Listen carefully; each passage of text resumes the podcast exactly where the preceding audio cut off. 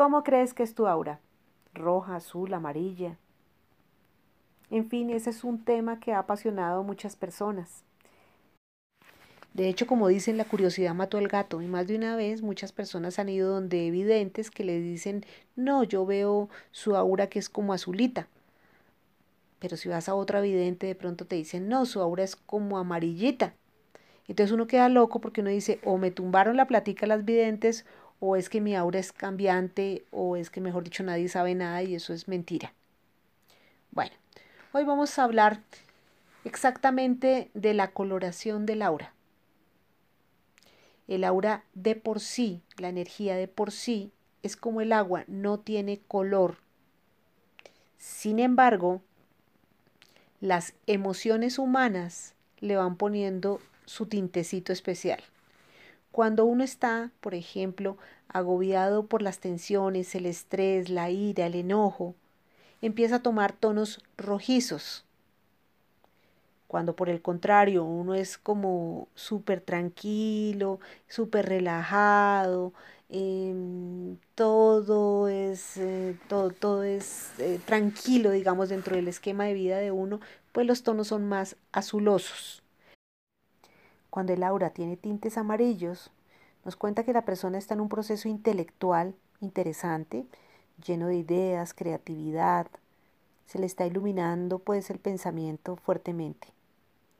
El color violeta se relaciona con los procesos de transformación en la persona. Esa transformación puede ser em, biológica, física, pero también de orden espiritual. Difícilmente encontramos una obra totalmente blanca, porque el blanco nos hablaría de una pureza y de una transparencia total. Y todos tenemos nuestros defecticos unos más que otros, pero aquí en la tierra no, no ninguno vamos a chicanear de, de que somos los, los más de los máses, porque todos tenemos esos sube y bajas emocionales que, que pueden alterar nuestro estado de ánimo en cualquier momento.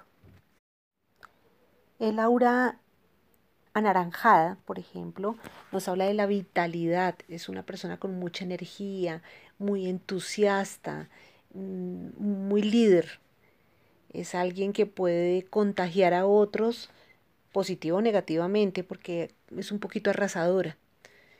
Mm, todos los colores obviamente tienen una tonalidad más fuerte, más densa y una tonalidad más clara. Eso también influye bastante. Aquí estamos hablando de rasgos generales.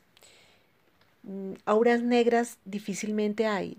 lo negro es la ausencia de luz y se relacionaría con personas más bien que al tener tan baja vibración están en un proceso depresivo, están en un proceso negativo, están mucho más vulnerables, porque el aura es como una capa protectora que nos ayuda a, como, es como un escudo que nos ayuda a enfrentar la vida, y cuando no tenemos ese escudo es como si andáramos en peloticos por la vida, entonces el sol, la lluvia, cualquier cosa nos puede afectar.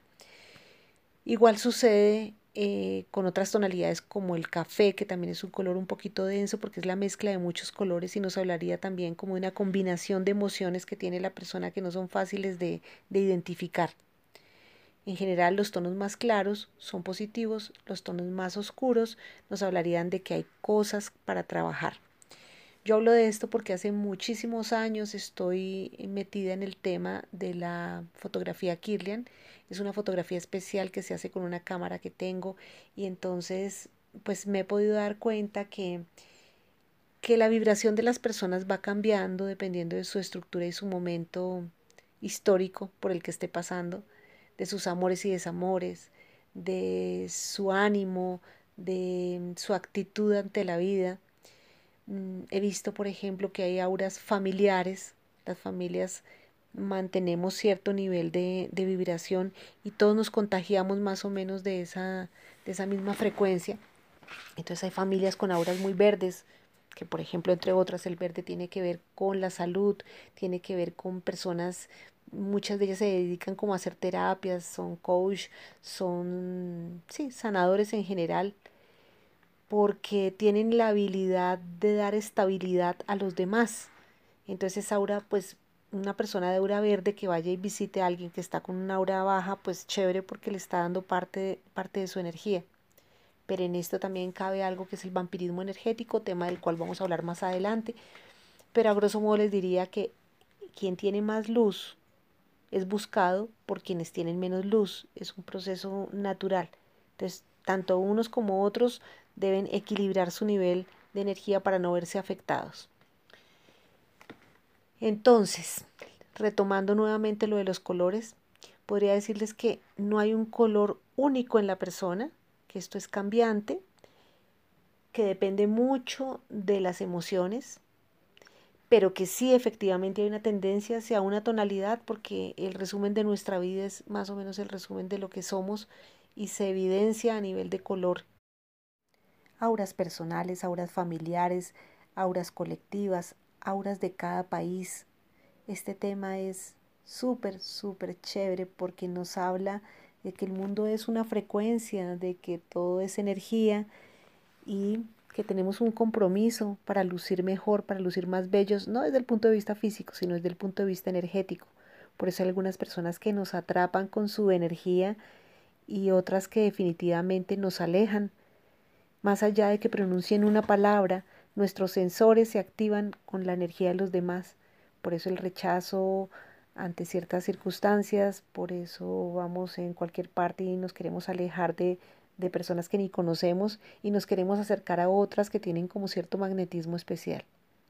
A trabajar entonces nuestras emociones, a trabajar nuestra energía y a ser cada vez más brillositos, más radiantes y con un aura mucho más grande en estructura, en color, en forma de la que tenemos actualmente.